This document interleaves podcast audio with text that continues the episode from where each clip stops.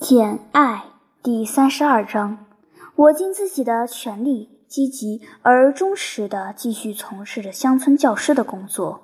起初的确很难，虽然我尽了最大的努力，但还是过了一段时间之后，才对我那些学生和他们的性情有所了解。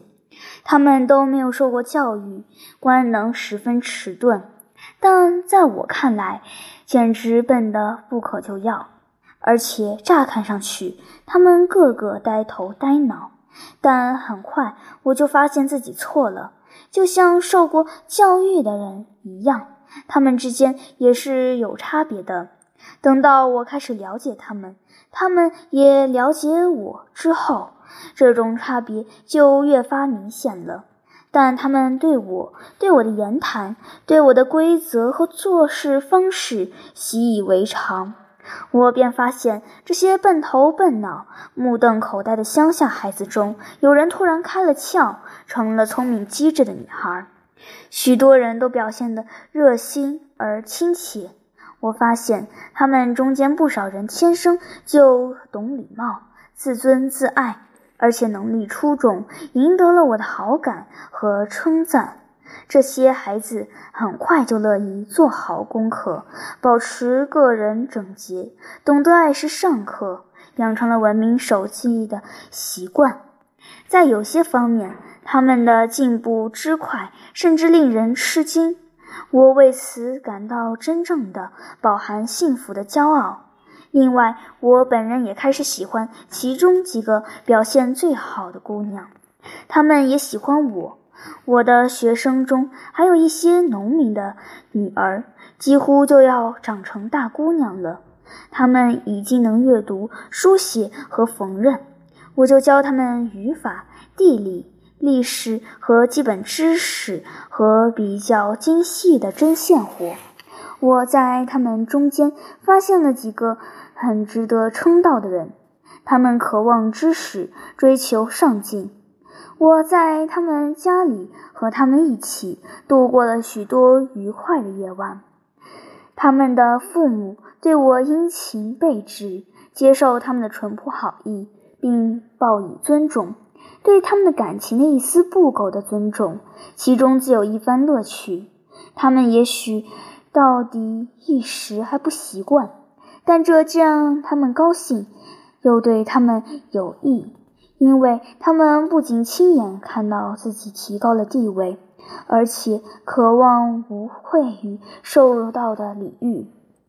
我现在自己成了这一代受喜爱的人，我一出门就能听到热情的问候，看到友好相迎的笑脸。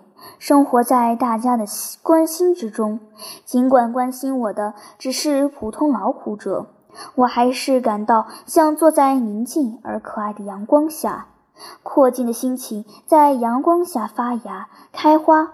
在这段时间的生活中，我心中洋溢的感情要远远多于沮丧带来的消沉。然而，读者啊，让我把一切都告诉你吧。在这平静而有益的生活中，白天高尚的努力教导学生，傍晚心满意足的画画或者读书之后，我常常会在夜里匆匆闯入各种奇怪的梦境。那些梦多姿多彩，有的骚动不安，有的充满理想，有的激动人心，有的疯狂与暴。梦里的奇特场景中，满是千奇百怪的经历、惊心动魄的冒险和罗曼蒂克的机遇，而我总是一次次在激动人心的关键时刻梦见罗切斯特先生，感到自己投入了他的怀中，听见了他的声音，迎上了他的目光，摸到他的手和脸，爱他。也被他所爱，想在他身边度过一生的渴望又燃烧了起来，就像当初那样猛烈，那样灼热。然后我醒了，想起自己身在何处，处境如何。接着我又从没有帐子的床上坐起来，浑身颤抖不已。寂静漆黑的夜晚，目睹了我绝望的站立，听到了我激情的迸发。第二天早上九点。我又会准时打开校门，平静镇定地准备一天的例行工作。罗莎蒙德·奥弗里信守了诺言，偶尔会来看我。他通常在早上六马时来到学校。他骑着自己的小马，慢慢跑到门口，后面跟着一个骑马穿制服的仆人。他身穿一身紫色旗装，在他扶着脸颊、垂到肩膀的长长卷发上，优雅地戴着一顶黑天鹅绒女战士帽。再也想不出比他这身打扮更优美的画面了。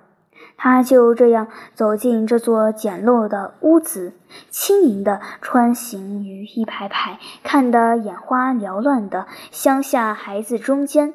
他一般都在里弗斯先生每天给孩子们上教义问答时到来。我真担心这位女访客的锐利目光会刺穿那个年轻牧师的心。甚至在他那根本没有见到他，似乎就有某种本能提醒他，他就要进屋了。而一旦他出现在门口，尽管他将目光远远地投向别处，双颊还是会泛起红晕。他那大理石般的五官，尽管拒绝松弛，但还是发生了难以描述的变化。这份不动声色中透露出的被抑制的热情，比颤抖的肌肉或直观的目光所能表达的更为强烈。当然，他是知道自己的魅力的。事实上，他没有在他面前感受到他的魅力，因为他做不到的。尽管他信奉在基督教的禁欲主义。可每当他走上前来说话时，对他露出快乐的、鼓励的，甚至是深情的微笑时，他的手会发抖，他的眼睛会发亮。他似乎不是在用嘴巴，而是在用忧伤而坚决的神情告诉他：“我爱你。”我也知道。你喜欢我，我并不是因为没有求爱成功的希望而保持缄默。假如我献上我的心，我相信你会接受的。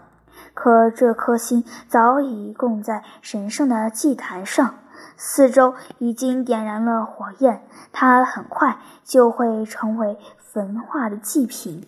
这时，它就会像失望的孩子那样撅起嘴。容光焕发、生机勃勃的脸被愁云笼罩，他会急忙从他手里抽回自己的手，一时气愤地转过身，不再去看他那英勇的殉道者般的面容。他这样离他而去，毫无疑问，圣约翰本可以不顾一切地跟上去，呼唤着他，挽留他，但他不愿放弃进入天国的机会。不愿为了进入他的爱情的极乐世界，而放弃进入真正的永恒的天堂的希望。再说，他也不能把他性格中的一切漫游者、野心家、诗人、牧师所代表的性格都约束在单一的激情之中。他不能，也不愿用传教士作战的荒蛮之地去换取山谷庄园的客厅的宁静。我之所以对他这么了解，是因为我曾经不顾他的沉默寡言，大胆地发起了进攻，逼他说出了心里话。奥利弗小姐已经多次光顾我的小屋，我对她的性格也有了全面的了解。她为人既不神秘也不虚伪，她卖弄风情，但并不薄情；他难以取悦，但并不自私。他从小娇生惯养，但并未完全宠坏。他性子急，但脾气好。他自负，但也并不装腔作势。他宽阔大方，但并不仗着有钱就高傲自大。他天真无邪，非常聪明。他愉快活泼，心思简单。总之，即使在我们这样一个同性别的冷眼旁观者来看，他也是非常迷人的。可是，他并不能引起别人的浓厚兴趣，或者给人留下深刻的印象。例如，他的心智就与圣约翰的两位妹妹完全不同。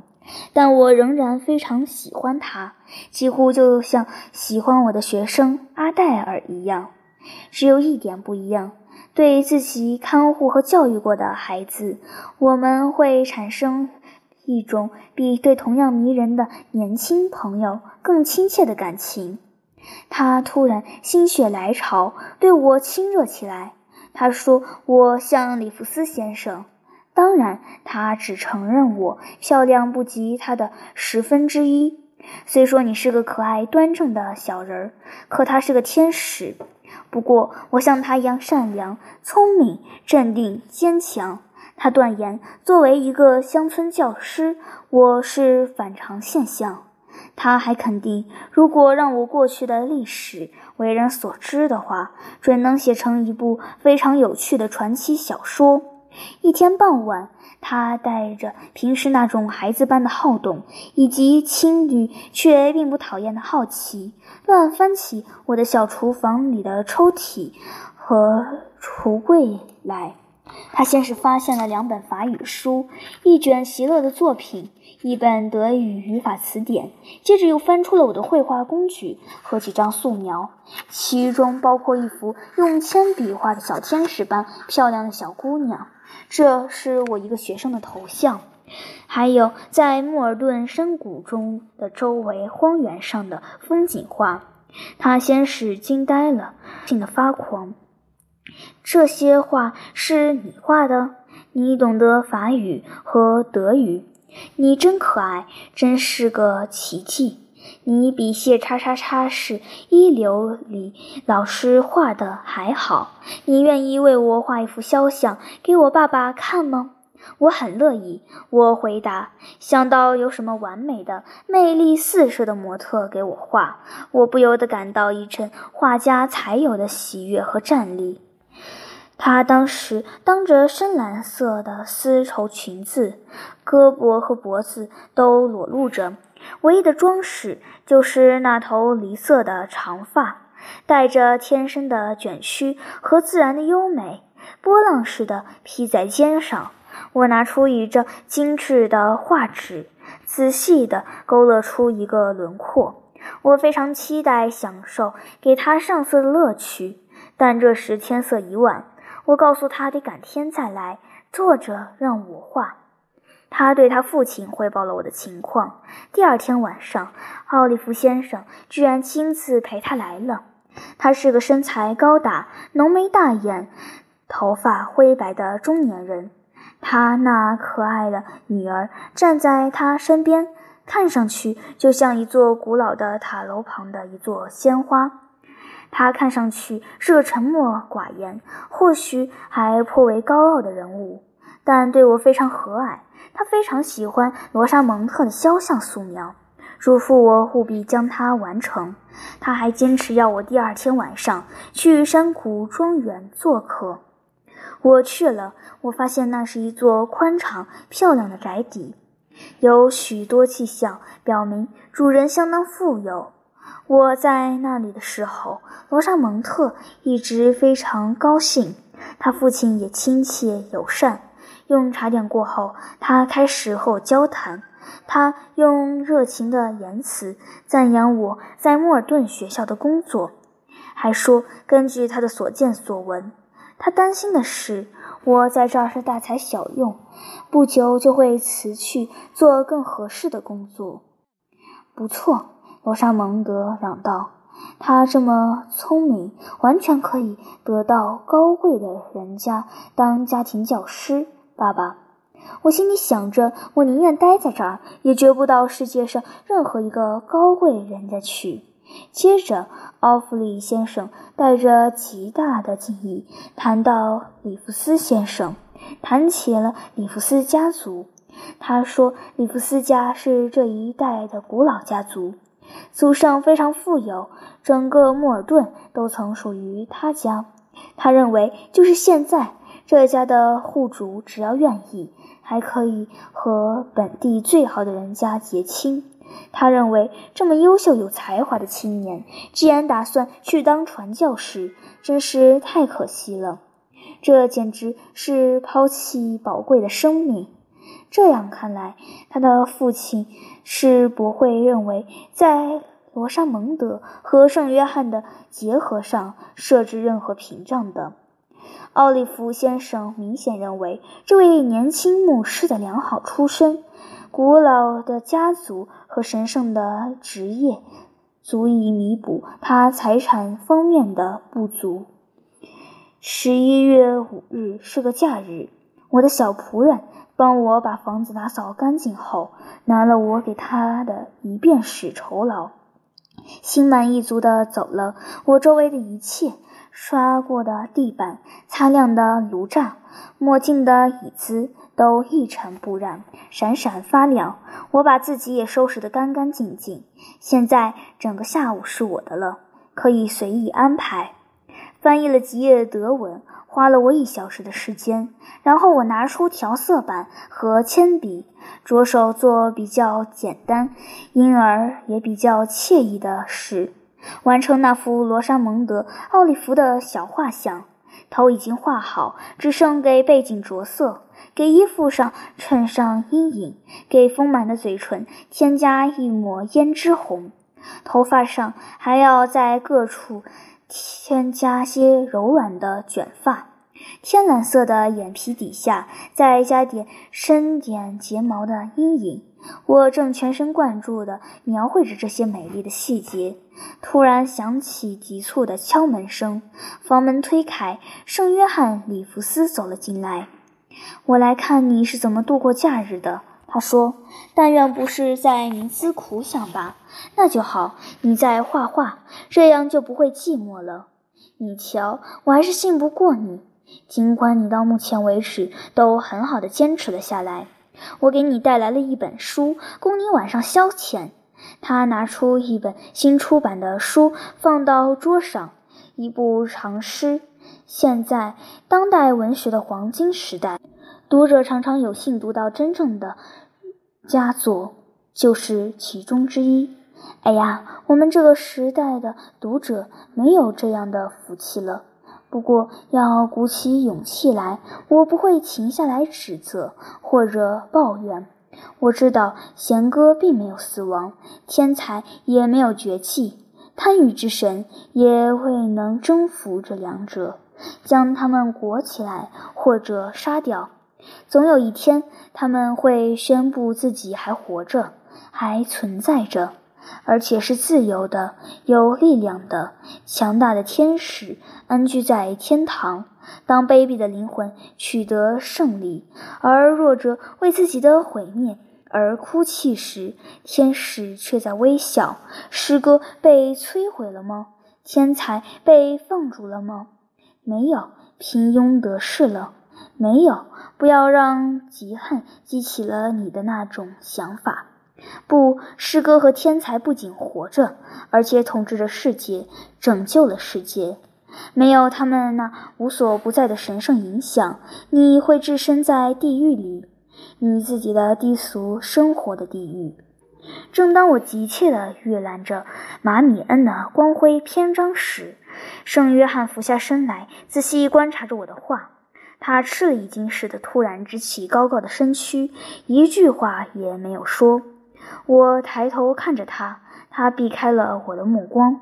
我很了解他的想法，能清清楚楚地明白了他的心思。我觉得我现在比他更沉着，更冷静。我暂时占了上风。我打算，如果可能的话，就帮他做点好事。尽管他坚定而自制，我想，但未免对自己太苛刻了。他把自己所有的感情和痛苦都锁在心里，什么也不表达，不承认，不吐露。我断定，让他谈谈这位他觉得不该娶的可爱的罗莎蒙德，会对他有好处。我要让他开口。我先说了一句：“请坐，里弗斯先生。”可他像往常一样回答说：“他不能久留。很好，我心里想，你爱站就站着吧。但你现在还不能走，我已经决心不让你走了。孤独至少对你来说是件坏事，就像对我一样。我要试试看能不能发现你内心的秘密源头，就像对我一样。我要试试看能不能发现你内心的秘密源头，然后在那大理石般的胸膛上找到一个小孔，往里面滴一滴同情的止痛剂。这张肖像画的像吗？我直截了当地问道。像？像谁？我没仔细看。你仔细看了，里弗斯先生，听见我如此直率而怪异的说话，他几乎吓了一跳，惊讶地看着我。哦，这还没什么大不了的，我暗自嘀咕。你那点生硬的态度吓不退我，我准备竭尽全力呢。我继续说，你刚才看得很仔细，很清楚。不过我并不反对你再看看。说着，我站起来，把画放到他手里。一张画得很好的画，他说：“色彩鲜明柔和，线条优美准确。”对，对，这我都不知道。可像不像呢？像谁呢？犹豫片刻之后，他回答说：“我想是奥弗利小姐吧。当然是她。现在，先生，为了奖励你猜对了。”我答应仔细照着这幅画再画一张一样的给你，不过你得答应接受这件礼物。我可不愿在一件你认为毫无价值的礼物上浪费时间和精力。他继续端详着那幅画，他越看就把画抓得越紧，越想得到它。很像，他喃喃道：“眼睛处理得很好，色彩、光线、表情。”都无可挑剔，眼睛似乎在微笑。有一张类似的画，是会让你感到安慰还是痛苦？请老实告诉我。等你到了马达加斯加，或者好望角，或者印度，有这样一件纪念品，对你是一种慰藉，还是说你一见到它就会回想起令人萎靡、痛苦的东西？这时。他偷偷地抬起眼睛，犹豫地看了我一眼，又查看起那幅画来。我想有一幅那样的画，那是肯定的。至于这样做是否明智或聪明，那就是另一回事了。因为我肯定罗莎蒙德确实会喜欢他，他的父亲也不会反对这门亲事，所以我。我可没有圣约翰那么崇高的想法，心里很想促成他们的结合。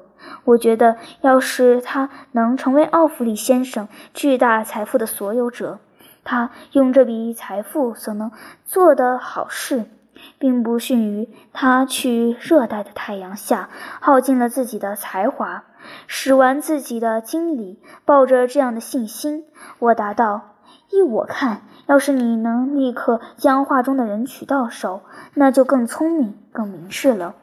这时他已经坐下，把画放在前面的桌子上，双手撑着额头，深情地注视着他。我发觉现在他对我大胆发言，既不生气，也不吃惊。我甚至看出，听到我这样坦率地和他谈论一个他认为不能触及的话题。听到我这样毫不拘束地谈论着这个话题，他开始感到这是一种新的乐趣，一种出乎意料的宽慰。跟开朗健淡的人相比，沉默寡言的人往往更需要坦率地谈论他们的感情和悲伤。看似最严肃的禁欲主义者，毕竟也是人，大胆而善意地闯进他们灵魂的寂静海面。常常是给予他们最大的恩惠。我感觉肯定他喜欢你。我站在他们的椅子后面，他的父亲也器重你。再说，她是个可爱的姑娘，只是不太有思想，但有你为自己为他思考，这就够了。你应该娶她。她真的喜欢我？他问。没错，超过喜欢任何人。他总是谈起你，他再也没有比这更喜欢、更经常的话题了。听你这么一说，我真是太高兴了。他说。太高兴了，我们再谈一刻钟吧。他还真的掏出表来，放在桌上计时。说不定你正准备铁锤对我施以凶猛的反击，或者正在打造新的锁链，把自己的心束缚起来。我说：“如果是这样，我们谈下去又有什么用呢？不要把事情想得那么严重。”你应该想象我正在屈服，现在正被感化，就像我现在这样。人类的爱情就像刚从我心头奔涌而出的甘泉，甜蜜的泉水淹没了我的整个心田。我曾在那里辛勤耕耘，孜孜不倦地播下善意的种子，留下自我牺牲和计划的种子。可现在。甘甜的洪水正在那里泛滥，幼苗淹没了，美味的毒药腐蚀着它们。现在我看到自己正在躺在山谷庄园客厅的软凳上，在我的新娘罗莎蒙德·奥弗里的脚旁，她正在用甜美的声音跟我说话，用那双被你灵巧的手画得如此逼真的眼睛俯视着我。用那红珊瑚般的嘴唇朝我微笑，他是我的，我是他的。这眼前的生活，短暂的世界，已经让我心满意足了。嘘，什么也别说了。我的心充满了喜悦，我神魂颠倒，让我静静的度过这个规定的时间吧。我迁就了他，表滴答滴答的走着。他呼吸时而急促，时而平缓。我默默地站在旁边，在这片静谧中，一刻钟偷忽而过。他收好表，放下画，站起身子，走到壁炉边。好了，他说，在这一小段时间里，我放纵自己去痴心妄想。我把脑袋靠在他充满诱惑的胸脯上。心甘情愿地把脖子伸进他用鲜花做成的锦腕里，还品尝了他杯中的美酒。但那靠枕是灼人的，花环里是藏着毒蛇的，酒是苦的，他的诺言是空洞的，他的奉献是虚假的。我看见，而且明白了这一切。我惊讶地注视着他，说来奇怪。他继续说：“我这样疯狂地爱着罗莎蒙德·奥利弗，真的怀着初恋的热忱，而我热恋的对象又是如此美丽、优雅、迷人。与此同时，我又冷静而公正地意识到，我不会成为我的好妻子，不是适合我的生活伴侣。”婚后一年之内，我就会发现这一点。十二个月的狂喜之后，将会是终身的遗憾。这我知道，真是莫名其妙。我禁不住嚷了起来。一方面，他继续道：“这些缺点是我所追求的东西，他不会赞同。”又对他的缺点印象深刻。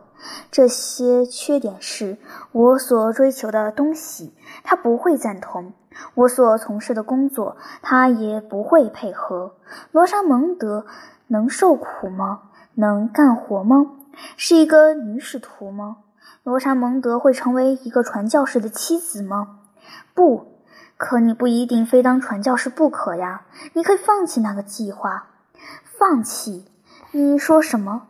放弃我的天职，放弃我的伟大工作，放弃我会进入天堂的大厦而在人间打下的基石，放弃我那支队伍的希望。那支队伍的人把雄心壮志融合成一个光荣的抱负，去改造他们的同类。把知识传播成无知的王国，用和平取代战争，用自由取代束缚，用宗教取代迷信，用天堂的愿望取代地狱的恐惧。我必须放弃这一切吗？这可比我血管里的血还宝贵。这是我追求的梦想，是我活着的目的。沉默良久，我说：“那奥利弗小姐呢？”你毫不关心他的失望和痛苦吗？奥利弗小姐周围从不缺求婚者和奉承者。不出一个月，我的形象就会从她心中抹去。她会把我忘掉，很可能会嫁给一个比我更能使她幸福的人。你说倒挺冷静，你的内心矛盾，你痛苦万分，你越来越消瘦了。不，如果我说我瘦了，那是因为我尚未确定的前途担忧。我动身日期一再拖延，就在今天早上，我还得到消息说，我已经等待多时的那位祈祷者还没有准备好三个月内来上任。三个月很可能会拖到六个月。